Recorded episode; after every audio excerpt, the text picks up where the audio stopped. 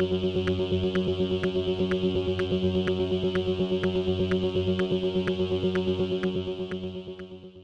y caballeros, bienvenidos a 10 a 15, un podcast donde se habla de películas y series en un lapso de 10 a 15 minutos. Yo soy Ángel y en este episodio especial voy a estar hablando de La Pecera que se exhibió esta semana en el Festival de Cine de Sundance. Por el momento, La Pecera no tiene una fecha de estreno, pero tan pronto hay una fecha, va a estar actualizado en la descripción de este episodio. Así que, set back, relax, que 10 a 15 acaba de comenzar. La Pecera es una película escrita y dirigida por Glorimar Marrero Sánchez y el elenco lo compone Iser Rodríguez, Modesto Lacen, Magali Carrasquillo, Maximiliano Rivas, Georgina Borri, Anamín Santiago y Carola García. Y trata de que mientras el cáncer se extiende, Noelia decide regresar a Vieques para reclamar libertad y se reúne con sus amigos y familiares quienes todavía están lidiando con la contaminación de la Marina de los Estados Unidos después de 60 años de prácticas militares. Storytime. Este. Tengo que remontarme a, al 2017 porque eh, fue en ese año que yo descubrí este, el cine de Glorimar Marrero Sánchez. Yo cuando estudiaba en la universidad, eh, estudié comunicaciones y una de las clases que a mí me dieron pues fue gerencia de medios. Y el profesor que la estaba dando nos había enseñado este, varias de las producciones que él había trabajado y entre ellas estaba Biopsia. Y me acuerdo de que cuando yo vi ese corto documental, slash corto de ficción, es como un híbrido. Eh, ese proyecto es como un híbrido entre ser un corto documental slash de ficción. Este, yo quedé bien fascinado como que con el, con la manera en cómo se presentó you know, el tema, que quería como que abarcar ese corto. Y me acuerdo que en esa misma clase, pues también nos presentó de que estaban en planes de hacer un proyecto más, más complejo. Entiéndase, pues, este proyecto llamado La Pecera. Y con el pasar de los años, pues, me quedé como que con ese pensamiento de, wow, ¿cuándo van a, o sea, ¿cuándo van a hacer La Pecera? Quisiera ver esa película. Y por fin descubro de que ya habían hecho la película y de que iban a estrenarla en Sundance. Y yo dije, qué bueno, solamente espero de que hayan taquillas disponibles para verla, para verla virtual. Y efectivamente, sí, por lo menos yo pude conseguir taquillas para el 24 de enero. No sé si hay más taquillas o si Sundance en los últimos días va a ser otra función, no estoy seguro. Pero si quieren darse la tarea y chequear eh, y ver la película, you know, eh, de manera virtual por el Festival de Sundance, pues vayan a la página y verifiquen. Pero cuando yo compré la taquilla, solamente hubo una función que fue el 24 de enero. Compré la taquilla, vi la película y es un filme extraordinario. Este, yo sabía que iba a ser un filme bastante bueno, como dije. A mí me gustó mucho Biopsia. Yo quedé bastante fascinado con ese corto documental slash ficción. Y esta película sobrepasó mis expectativas en todos los sentidos. Todavía, eh, a casi un día después de haber visto esta película, todavía pienso en lo que quiere decir, en cómo todo se desarrolla, en las muchas metáforas que tiene esta película que son bien impactantes y que completamente me estremecieron. No voy a decir mucho, claro está. Again, la película no ha salido, pero desde el título y con la sinopsis, creo que tú puedes hacer como que si vives en Puerto Rico, tú puedes entender para dónde va la película. Y es un título que cae como anillo al dedo a los temas que quería presentar la película, eh, al igual que la condición que tiene Noelia.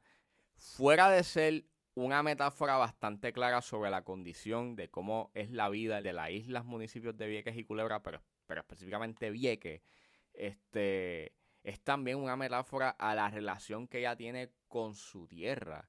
Y se podría decir también lo mismo a la relación que nosotros tenemos con Puerto Rico. Y es tan brillante. Yo encuentro sumamente sorprendente cómo con la condición que tiene el personaje le está dando un cierto tipo de capas de profundidad y se convierte en una metáfora bastante poderosa e impactante que I'm in shock. Yo, yo, yo todavía estoy en shock de cómo ese personaje y las acciones que ella hace representan un montón de cosas que los temas que habla son tan importantes, son tan esenciales, pero también están bien trabajados y es de una manera bien onírica en partes, pero también con un cierto tipo de naturalidad y es bien genuina y es tan hermosa y está tan llena de emoción que it's amazing, mano. En verdad es una película que desde el minuto uno que empieza hasta el final es, es brillante. Quisiera decir más, pero es que no puedo. No, no puedo spoil, lamentablemente. Tienes un elenco fenomenal. Isabel Rodríguez para mí es magistral. O sea, ella siempre ha sido una excelente actriz, pero aquí es sumamente desgarradora su actuación. Es poderoso, es poderoso lo que ella hace en pantalla. Al igual que Modesto la hacen, ambos cuando están juntos en pantalla emanan una química espectacular. Todo el elenco hace un excelente trabajo. Si te soy honesto, todo el elenco hace un excelente trabajo. Y eso es gracias a que son unas actuaciones bien genuinas que están manifestando, en la mayoría de ellos, nuestro acento. La fotografía es increíble. Hay unos encuadres que a mí me sorprendieron mucho por su nivel de complejidad. Hay otros encuadres que son sencillamente hermosos y ambiciosos. Hay unas escenas bajo el agua que acontecen en esta película que se ven espectaculares. El último tiro de esta película es no solamente tiene, un, tiene mucho significado, pero es tan hermoso y es tan brillante. O sea, es sumamente hermoso y magistralmente hecho que mi fiance terminó aplaudiendo al final. El maquillaje es magnífico. El maquillaje de esta película está bien realizado. Eh, el personaje de Noelia le hicieron una colostomía y el resultado es sumamente real, se ve real. Es un filme bastante silencioso y pienso que los silencios que tiene esta película son sumamente poderosos. Entiendo que para algunos, pues, maybe esos momentos silenciosos puede ser este un tanto frustrante y maybe la película como que deja muchos espacios en blanco de qué fue lo que pasó antes de los eventos que suceden en esta película, pero para mí no me molestó. Pienso de que la película te da lo suficiente para que te importen estos personajes. O sea, para mí la película me resultó bastante ligera y bastante movida, porque a pesar de esos momentos silenciosos y esos momentos donde puede que se vea que no está pasando nada, te están dando, you know, buenas actuaciones, te ambientaliza mucho más al setting y a la mente y a la psiquis de estos personajes y la fotografía es hermosa, o sea, hay tantos componentes alrededor que a pesar de que eh, que dentro de esos momentos todavía el filme sigue siendo intrigante y fascinante. La pecera es un filme espectacular. Fácilmente está entre lo mejor que he visto este año y obviamente sí, hemos empezado. Acabamos de empezar el año, sí, pero esta película está excelentemente hecha, está bien lograda. Eh, lo que tiene que decir al respecto en términos políticos es, es sumamente poderoso y es necesario. Y me encanta la manera en cómo habla sobre este personaje que está enfrentando a lo inevitable y la manera en cómo lo enfrenta es emocional, es devastador y es poderoso. Eh, felicito a todo el, a, todo el equipo que trabajó en este proyecto, al, al elenco, a todo el mundo. Hicieron un excelente trabajo.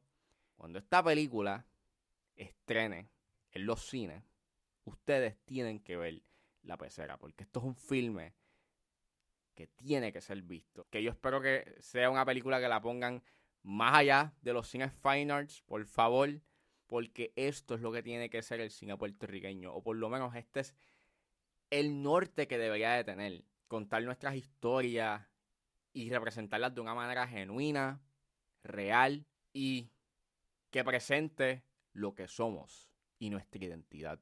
Y esta película lo hace de manera excepcional.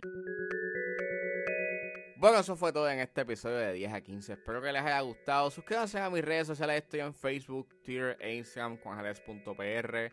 Recuerden suscribirse a mi Patreon con un solo dólar. Puedes suscribirte a mi Patreon y escuchar antes de su estreno los episodios de 10 a 15 y a 4x3. Me pueden buscar en su proveedor de podcast favorito como 10 a 15 con Ángel Serrano. Gracias por escucharme y nos vemos en la próxima.